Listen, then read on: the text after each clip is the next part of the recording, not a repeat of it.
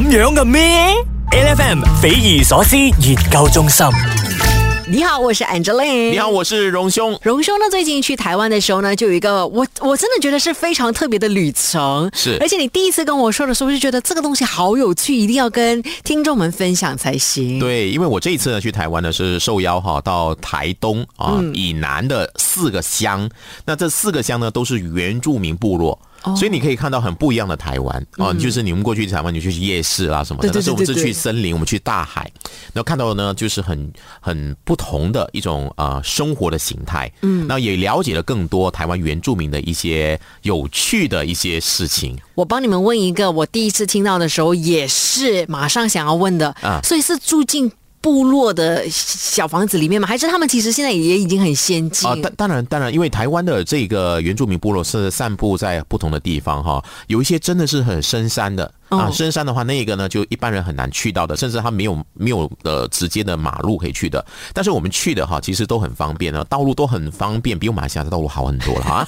然后呢，你去里面住的话呢，其实就很多的一些当地的部落的青年，他们回到自己家乡去发展。他们可能之前呢是在台北啦繁华的城市呢去工作，做酒店啊、做餐馆啊等等的。后来呢就感召，受到感召，回到自己家乡去发展，就开了民宿啦，开了餐厅。哦所以其实还蛮不错的，他们的民宿非常好，很有特色，呃，餐厅很有特色，然后呢，呃，会懂得怎么使用当地的或者他们的这个原住民的一些色彩的一些原料来经营他们的餐厅或者是他们的这个民宿，嗯，蛮有味道的，我觉得真是很不错。完全也能够体会到，就是体验到整个原住民的文化所在，这样是是，我想在过去的这十多二十年来哈，原住民的这个文化的发扬其实是相当相当的不错的，在台湾啊，呃，我们也看到很多的，我们了解到哈，就是对台湾原住民的了解呢，可能就是一些艺人。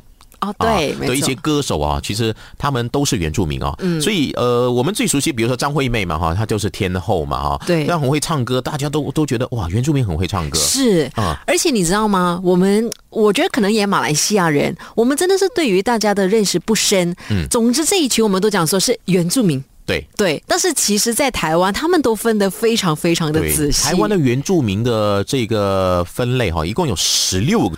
十六个呃原住民呢，对不同的原住民的这个族别，嗯，啊，我们当然最了解的，比如说阿美族，我们常听到啦，或者是排湾族啦、泰雅族啦、布农族啦、卑南族等等啊，所以呃，你想看这么多的这些族群。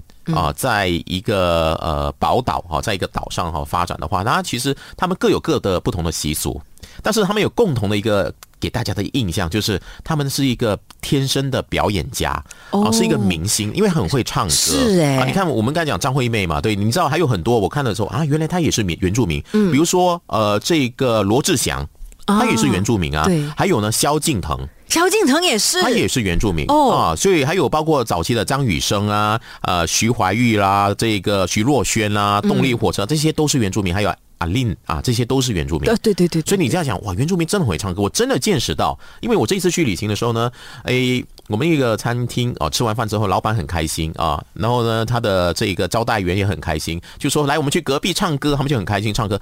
哇，他们拿起麦出来，我都觉得天哪，就是人人都是阿令，对，人人都是张惠妹，人人都是阿令在那边唱歌。我在想说，为什么？是不是我们有这种有刻板印象？是不是原住民真的很会唱歌？其实有研究发现，哈，真的原住民，台湾原住民会唱歌是有原因的。哦呃，当然呢是天生的。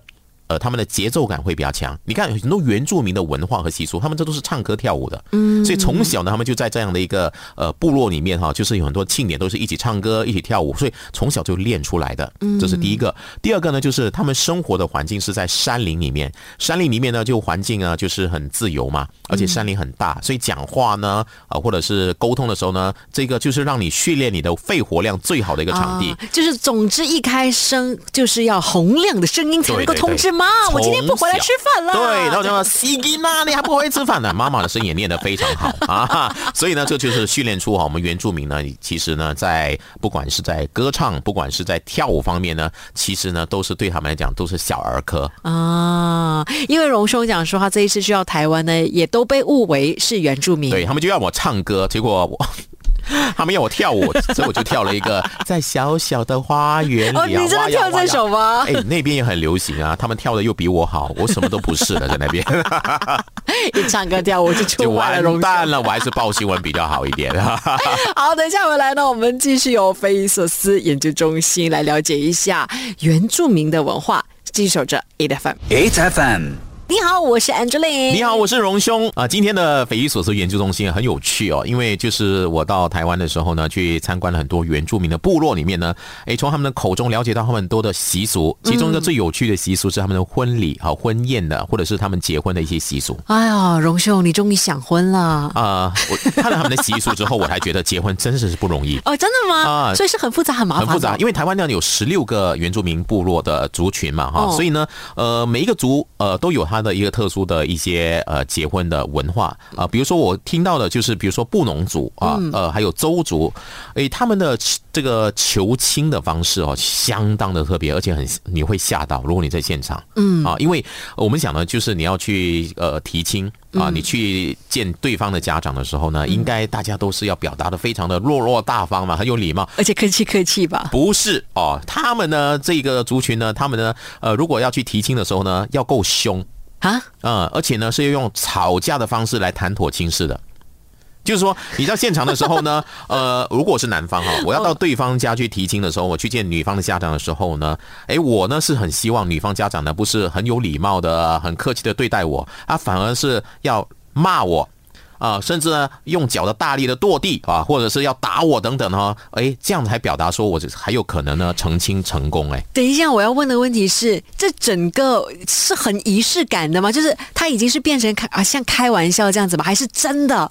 啊，就没有，因为例如说正常人来说的话，如果是真的吵架会，吓到了，对，可能粗你就会打退口也会出来什么的，对对对，然后可能亲家就结不上了，啊。就变仇家之啊，类的。但是对他们的文化的提醒的确就是要这样的，就是女方家长要很生气，然后要对你做事，要打你等等的，要有这样的气氛才能够成功。如果他是笑嘻嘻的，呃，以礼相待的啊，甚至呢宰鸡宰羊啊来招待你的话，那就不妙了啊。这是他们一个特殊的文化了，但是现在已经没有了哈。早期是有这样的一个文化，所以如果呢，你去提亲的时候，对方对你好的话，就表示这这头亲是应该没有了。那就没你就呃就算了，你就放下死掉这条心吧哈、哦啊，所以这是其中一个我觉得诶很不同的哈。对啊，当然呢，呃，其实，在他们的这个原住民里面，还有比如说阿美族啊、卑南族哈，他们的这个社会呢是以母系社会的哦、就是女性啊才算是主要的领导的这个人物。嗯，所以呢，在这些族群里面生女儿呢。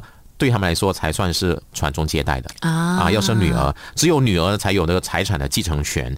所以呢，他，他们那边呢就是变成是新郎要出嫁，哦，啊，又是母系社会嘛，啊 OK 啊，所以呢，这个呢也是一个很不一样的情况。哦对，所以你看，呃呃，从这个原住民的一些不同的文化，我们可以看到说，不是这个社会就是如此，就是像我们呃所遵守的习俗就是一个单一的。其实每一个族群有它不同的解读，嗯啊，包括婚宴啊、婚礼的进行啊等等的啊。所以我我我我觉得蛮有趣的啊，这个原住民的这个他们的一些呃，你看生活上的一些风俗，嗯啊，其实这传达出他们的背后的一些呃这个族群的一些精神，对和他们理念。而且刚才你真的说的很好，所以呢，如果在我们不了解的情况底下呢，我们常常就会很简单的一句笼统的就说好怪哦，对然后呢就这样子呢标签了人家。但是其实如果我们了解的话，我们才会学会尊重不同跟我们不一样的人，他们所有的文化你你还会觉得这个世界还是很奇妙哈、这太好趣、太有趣了。那稍后呢，我还告诉你哦，其实我还听到一个，而且是当事人说的，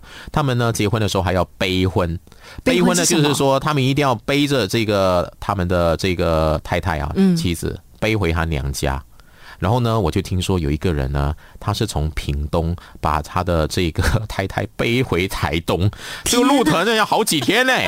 啊，待会告诉你，他们还有背婚，还有这个试婚的这样的一个习俗。8FM. 今天的匪夷所思研究中心呢，我们有荣兄带我们去台湾看看原住民很不一样的文化的。确，因为呃，台湾有十六个呃原住民的这个族群哦，嗯，每一个原住民的族群呢都有不同的文化、哦，是所以在结婚啊，或者是这种呃婚姻的这个习俗上呢，就是很多的不同，也很有趣啊、我在看到的就是台湾的某一些原住民的族群，比如说呃这个呃排湾族啦、布农族哈、他们其实也有这种呃试婚的这样的一种概念。试婚呢是意思是尝先尝试，对对对，就是说像在打五族哈，像其中一个族群上打五族哈，他们遇到呢虽然已经谈亲事已经敲定了，但是呢可能呢是提亲的。然后这个双方这个新人呢是没有见过面的，没有什么感情的时候呢，说这样就可以先来试婚一下，就是说女方呢，呃，会让她的女儿在白天的时候呢，到男方家里面去劳动，做些家务，然后你就天哪，这个试婚也太辛苦了。对，男方呢，这家人就会看一下这个人是不是呃，诶，真的是能够做家务的贤妻良母型的。诶，到了晚上的时候呢，也可以呢，先跟这个男男男方啊出去约会啊，这种呢观察。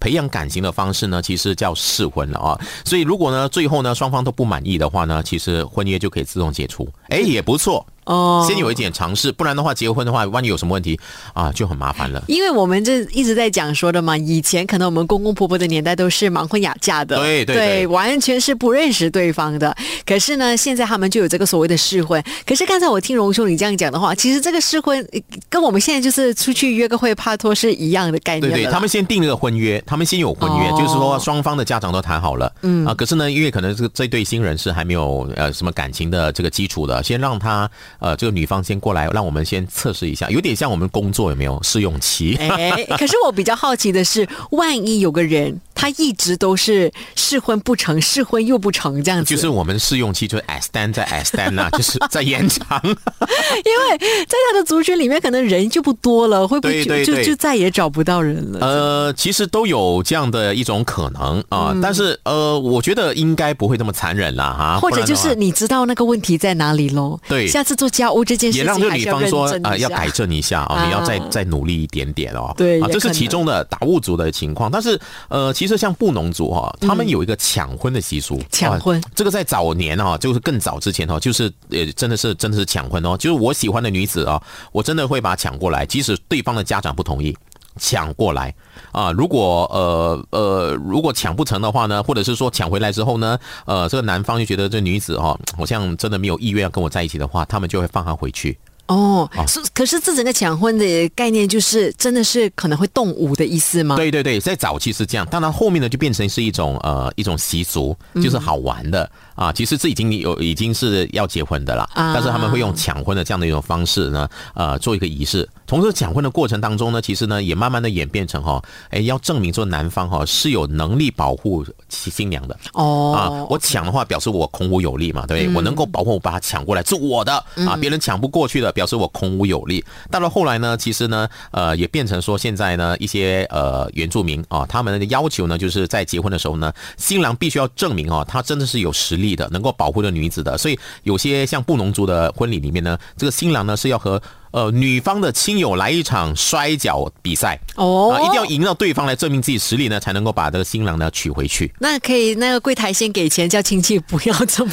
我想啊，女方的亲戚应该懂得做人呐，真的吗？你不可能是一个摔跤选手，然后呢，现在跟他一起比，你要害死他吗？这样子那个新郎永远就娶就娶不到了，对不对？如果我要娶的话，我首先要打听清楚哈，我这个女方家人有没有是摔跤好手，如果有的话就不用去娶。是的，我永远打不赢他。直接那个摔跤好手一上来这个是啊，不不不。我不跟你比，对对，我请拍另外一个人，对对对，自动认输啊！当然，这个演变过来呢，也包括了悲婚，就是呃，你要让这个新娘啊，从她的娘家里把她背回你家啊，这证明你很强壮，你有能力扛起养家的责任，这个方式。但是如果你距离很远的话，真的是要考量一下。所以我刚才讲了哦，对，有一个这么远的，从台东到屏东，哎。我我刚才还问荣兄，这个台东到屏东，这个应该背着坐车而已吧？背着打车吧？因为这是好几以以前呢，早期的时候，他们真的是翻山越岭哦。天哪！啊，我觉得新娘也很痛苦了。没有某种程度哦，他可能这个规矩啊，就是让你不要娶这么远的新娘回来。而且这样的过程才见证说我能够刻苦铭心啊，就是我真的是能够呃翻山越岭啊，背着我新娘，大家同舟共济啊。这样的一个情况，然后一起呢，最后呢，真的是回到自己家里面。我会珍惜这个路程啊！以后要吵架都想想，我是背你回来的。对？而且我在想说，我的新郎看到我了之后，想说：哇，你这个这么重，还是别背你好。对对对，大家更更了解彼此。原来你也也没有什么力气的哈。然后呢，另外一个讲，原来你这么重的啊，大家把很多的你的现实面都看清了，那你的婚姻会走得更平坦一点。好，也对啊，所以这些习俗呢，这样讲讲起来，其实也让我们很多的一些想象了哈。结婚其实每一个民族啊，都有它好玩的地方，都有它。呃，值得我们去欣赏的一些意义了哈。嗯，不过当然了，其实哦，在台湾的原住民有这么多传统的习俗或者是文化，甚至是他们的习惯，嗯，还保留到今天为止。或许，其实，在现代社会当中哦，搞不好跟法律上可能是杠上的。对，其实这都是有可能不合时宜啦，会有一些冲突的。对，要怎么面对呢？稍后回来我们再告诉大家。H F M，你好，我是 Angeline。你好，我是荣兄啊。今天我们在匪夷所思研究中心啊，谈的就是呃，我在。在台湾的时候旅游的时候，有时候看到了一些原住民的一些文化啊。嗯，其实台湾的原住民早期哈，就是有一些让我们呃非常印象深刻的一些文化，比如说很早很早以前了哈，就是他们有这种猎头的啊，对，猎手的这样的一种文化。甚至呢，到现在为止呢，提到原住民，大家都依然是停留在啊，对对对，会不会是会猎手的？其实这个情况其实也不只是在台湾啊，其实在呃像欧美国家，其实有一些原住民啊，也有这样的一个习俗啊，就是呃猎手。哦，就是把人头呢，就是把它。砍下来，嗯啊，就把敌人的头砍下来。但是这个是在过去了啊，这个时代就是当竞争的时候，你唯有呢就是适者生存嘛哈，要把对手呢杀掉，你才能够生存下来。然后呢，你这个把他的人头割下来的话呢，展示呢也表示你自己很强大，有一种威慑的作用。下一个敌手就不愿意走过来靠近。真的是一个这个物竞天啊，我讲就是一个适者生存的这样的一个社会了。就是说，呃，我把对方呃部落哈的首领呢杀死了之后呢，这个部落。呢也就解散了，那我的面对的竞争又少了，我的族群才能越来越强大，我们还能活得下去啊！这是一个呃很自然的一种呃演变的过程。但是到了现在文明社会就已经不可能有这样的情况。但是有些习俗啊，其实没有牵涉到人命啊，但是他的这个行为在我们现在的一些普世的或者是我们现实的一些法律来看，是一个哎。有问题的啊，比如说台湾哦，他们有一个呃习俗，在台湾族里面哦，他们的长辈哦，老一辈的人呢，常常呢会喜欢呢去呃触摸小朋友的或者是晚辈的这个呃生殖器。啊，就是他的我们说的蛋蛋好像搞完。啊，这个事情呢，其实如果站在我们现实的现在社会来讲的话，这就是有猥亵了，对对，这是侵犯呢，这这这是绝对不能做的事。所以呢，曾经呢，就是有这些老人家哈，就是他们是是按照习俗啊，去触摸了他们晚辈的这个呃蛋蛋啊这些生殖器，结果呢就被控了，说他是猥亵的，被控上法庭。你可以想象这些啊呃这些老老老太太老先生哈，就这样上了法庭，嗯，那我们觉得。这是我们以前就是这样的啊！我小时候也这样被摸过啊！对对对。那为什么现在变成我摸我的孙子啊？我摸我的这些亲人的时候呢，就会被是是猥亵，然后被上法庭哦。所以这里面呢，就有很多的冤枉的感觉。后来呢，台湾呢，其实也因为这样呢，立法机构也做过很多的一些调整。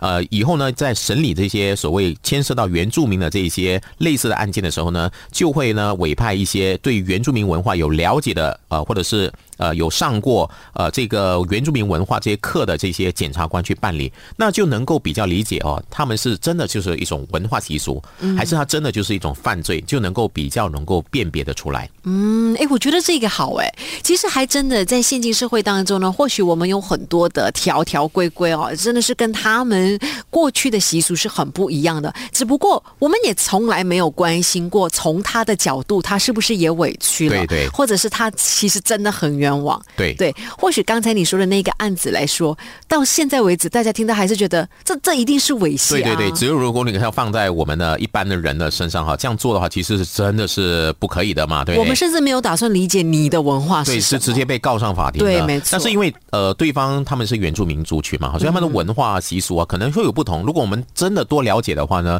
其实呢就不会有这么多的误解啊。包括你看，呃，在台湾的话呢，呃，原住民他们也会打猎啊，就是这些，这其实是允许的，在台湾立法。但是如果是一般的台湾人的话呢，其实是不能的啊。那包括了就是森林的砍伐，这些原住民呢，其实他们以前就是在以森林山林为伍嘛，哈，对，所以那时候就是取自这些森林的很多的一些情况，包括木材的这些东西。